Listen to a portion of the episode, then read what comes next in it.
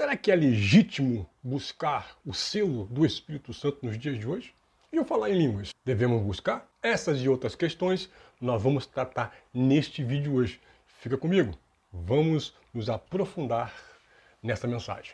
Olá, comentaristas do Apocalipse! No vídeo de hoje nós vamos falar sobre o selo do Espírito Santo e o falar em línguas. Para quem está chegando agora e caindo de paraquedas neste vídeo, você está no canal comentando o Apocalipse, ok? Não esqueça de deixar o seu like, se inscrever no canal, é, comentar, compartilhar, compartilhar no seu Facebook também, ok? Para que essa palavra corra. Então, sem mais delongas, vamos para o texto de Atos, capítulo 2, para nós podermos analisar esse texto hoje. Atos 2, 16 até o 18 diz o seguinte: E pelo contrário, isto é que foi predito pelo profeta Joel. Dois pontos. Nos últimos dias, diz Deus, derramarei do meu espírito sobre todos os povos. Os seus filhos e suas filhas profetizarão. Os seus jovens terão visões. Os velhos sonharão. Sobre os meus servos e minhas servas derramarei o meu espírito naqueles dias e eles profetizarão. Veja que na NVI que eu estou lendo está dizendo todos os povos, mas na tradição, na tradição convencional está dizendo toda a carne. Mas vamos lá, vamos entender isso aqui. Primeiro, o que nós identificamos nesse texto? Identificamos dias específicos e na naquele dia e naqueles dias, diz o Senhor. Joel já tinha profetizado isso lá em Joel 2,28. Naquele, ele aponta para um dia específico. Que dia é esse? O dia do fim, o dia do juízo final, o dia que Jerusalém seria julgada. Então ele aponta para esse dia, um dia específico. Segundo, que filhos e filhas são esses? O texto diz: Nos últimos dias, diz Deus, derramarei do meu espírito sobre todos os povos, os seus filhos e suas filhas profetizarão. Que filhas? Que filhos são esses? Obviamente, são os filhos da nação de Israel. Que povos são esses? Nós vamos entender que esses povos são os povos espalhados, ou toda a carne que foi espalhada. Mas vamos entender isso lá para frente. Vamos lá. Bom, a religião evangélica, ela nos ensinou o quê? Que é, os últimos dias ainda não chegou. Então vamos entender uma coisa. Existem duas opções para esse texto.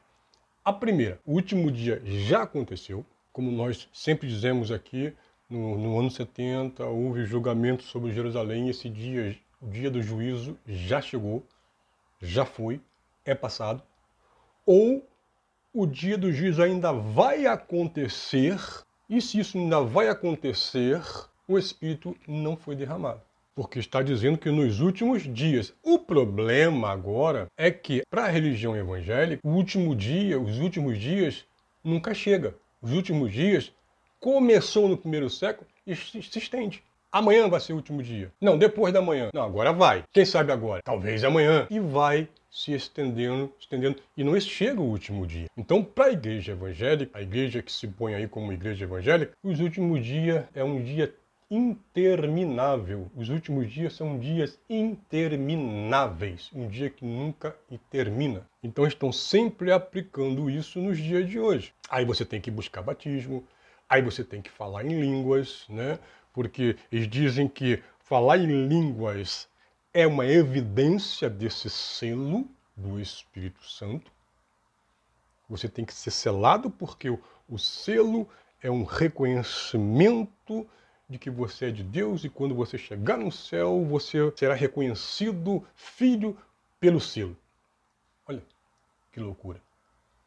Mas é isso que ensina a tradição evangélica. E obviamente quando falar filhos e filhas e carnes aqui, está falando não do planeta Terra, não do todo o cosmos, não universalmente, mas está falando da toda a carne daquela época, de todos os filhos e filhas de Israel, todos os servos e servas, escravos de Israel, não nos nossos dias ou para o dia futuro. Vamos ler o versículo 4. E todos ficaram cheios do Espírito Santo e começaram a falar em outra língua conforme o Espírito os capacitava. veja que Joel profetizou que nos últimos dias isso aconteceria. E isso aconteceu ali dentro de Jerusalém, dentro ali daquele contexto que eles estavam vivendo. Mas por quê? Qual é o motivo de eles falarem em línguas glossolaria, né? Eu não sei nem falar nome, esse nome direito, essa urucumbaca, como diz o meu amigo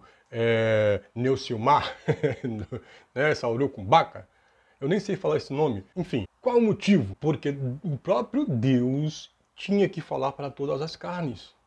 Ouvindo este som, ajuntou-se a multidão. Ficou perplexa, pois cada um ouvia falar em sua própria língua.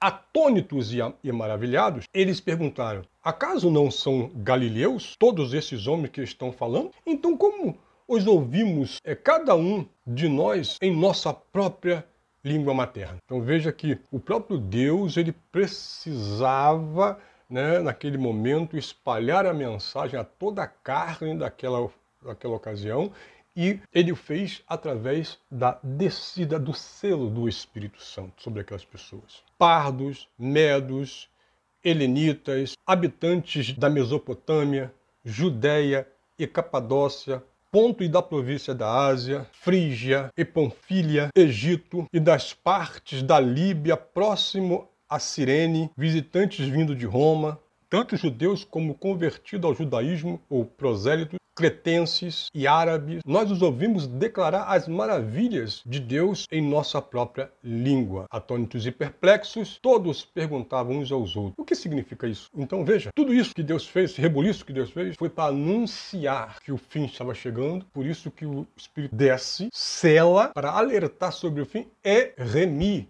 os que são de Deus. Ali Deus estava separando o seu povo estava separando os que iam passar, os que iam ser remidos e os que, os que não seriam remidos. Deus já estava separando o seu povo. Tanto isso foi para o fim dos tempos que, no versículo 19, está dizendo, ó, repetindo o que Joel disse, ele fala: Mostrarei as minhas maravilhas, acima no céu os sinais, embaixo na terra, sangue, fogo e nuvem. O sol se tornará em trevas e a lua em sangue, antes que venha o grande e glorioso dia do Senhor.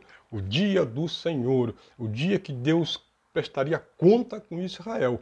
Antes disso acontecer, ele avisa, Deus manda o Espírito Santo para avisar. Tanto é que Pedro faz menção de Joel, do grande e glorioso dia do Senhor. Esses sinais era para o fim e era para a casa de Israel. Veja, 36. Portanto, que todo Israel fique certo disso. Esse Jesus, a quem vocês crucificaram, Deus o fez Senhor e Cristo. Portanto, que todo Israel, não todo o mundo, não todo o cosmos, toda a Israel. Então essa mensagem foi para Israel, foi para aquela época aquela geração estava se cumprindo ali. Não adianta dizer, ah, não, nem tudo se cumpriu, isso se cumpriu sim, mas nós ainda estamos vivendo no último dia. Meu querido, os, os últimos dias, nome é último, né?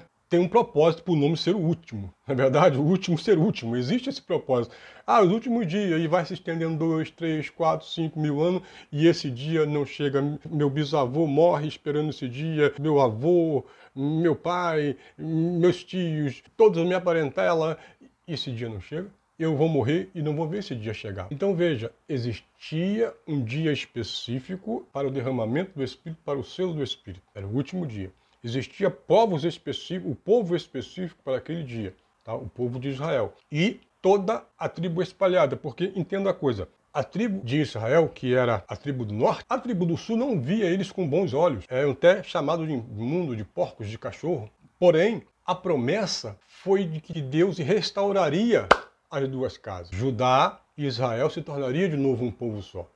Essa era a promessa, de ambos os povos fazer um só. Jesus nasce na casa de Judá e traz a mensagem para a casa de Israel. Eu vim senão para ovelhas perdidas da casa de Israel. Apocalipse 7,4 diz que então ouvi o número dos que foram selados, 144 mil de todas as tribos de Israel. Então, veja, existia pessoas das tribos de Israel espalhadas por todo o mundo, desde a invasão assírica, que aconteceu no reino do norte, as dez tribos se espalharam pelo mundo inteiro. Então, ali no Pentecostes, 50 dias depois da morte de Jesus, ali no Pentecostes, aconteceu o evento de a palavra de Deus a respeito de Jesus espalhar para todo mundo habitado naquela época. Você entende isso? Consegue entender isso? E agora você também consegue entender quem são os 144 mil selados? Que selo seria esse? Para que serviria esse selo? Esse selo foi para o fim dos tempos, esse tempo foi para o fim do mundo, esse tempo foi para esse selo foi para remir que estavam debaixo da lei. Vou ler de novo. Então ouvi o número dos que foram selados.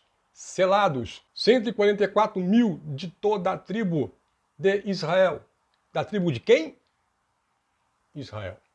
Era as dez tribos espalhadas que Jesus veio a juntar. Isso também seria chamado de adoção de filhos. Por quê? Como já disse, a tribo do sul não reconhecia a tribo do norte. Então, para eles, eles não faziam parte do reino de Deus. Jesus veio para remir aqueles lá e trazer eles para o reino de Deus. A adoção de filho foi para toda a carne israelita.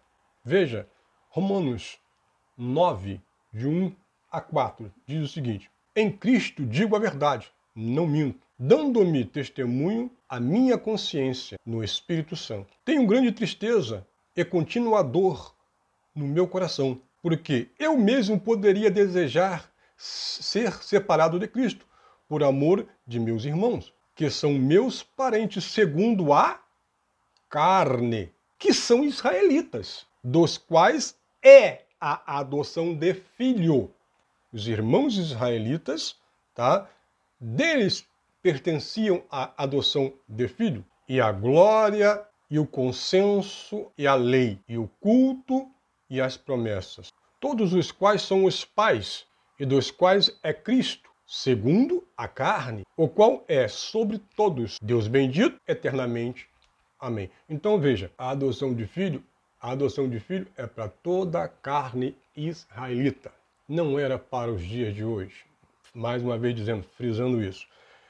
Veja, o selo do Espírito, querido, era para o dia da redenção e o julgamento de Israel. Ouça bem o que está escrito aqui, ó, em Efésios 4:30. Não entristeçam o Espírito Santo de Deus, com o qual vocês, vocês quem, cara pálida? Vocês, meus irmãos de Éfeso, com o qual vocês foram selados para o dia da redenção.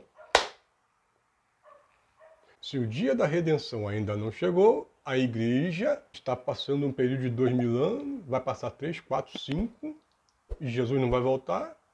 E que redenção é essa? Uma redenção fantasiosa, porque a redenção já aconteceu.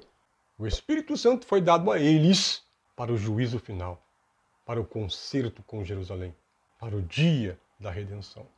Não é Brasil, porque Brasil não existia, não era América, porque América não existia, não era Inglaterra, porque a Inglaterra ainda não existia, os saxões ainda iam fundar a Inglaterra, muitos anos depois, já foi no, no depois do quarto século, quinto para lá. Não era Portugal, porque ainda não existia, era o povo da era para aquele povo que transgredia o primeiro pacto.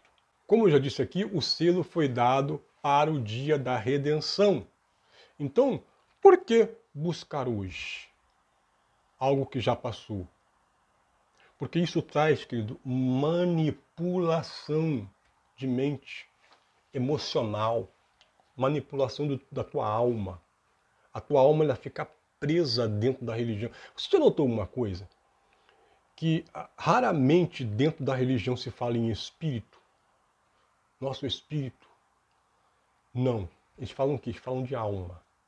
Nós temos que buscar alma, é, é, nós temos que libertar almas, é, nós, é cura da alma. Já para pensar nisso? Só fala em alma, porque a alma ela é escravizada. A pessoa escraviza a sua alma e pronto. Escraviza você todo. Ainda que teu espírito ele não seja escravizado, ele fica limitado. Por quê? Porque lá dentro de você você fica, poxa, tem algo errado. Isso é o espírito falando. Mas como você não entende o que está errado, você se volta para a alma e fica naquele sentimento. Oh. É ou não é? É claro.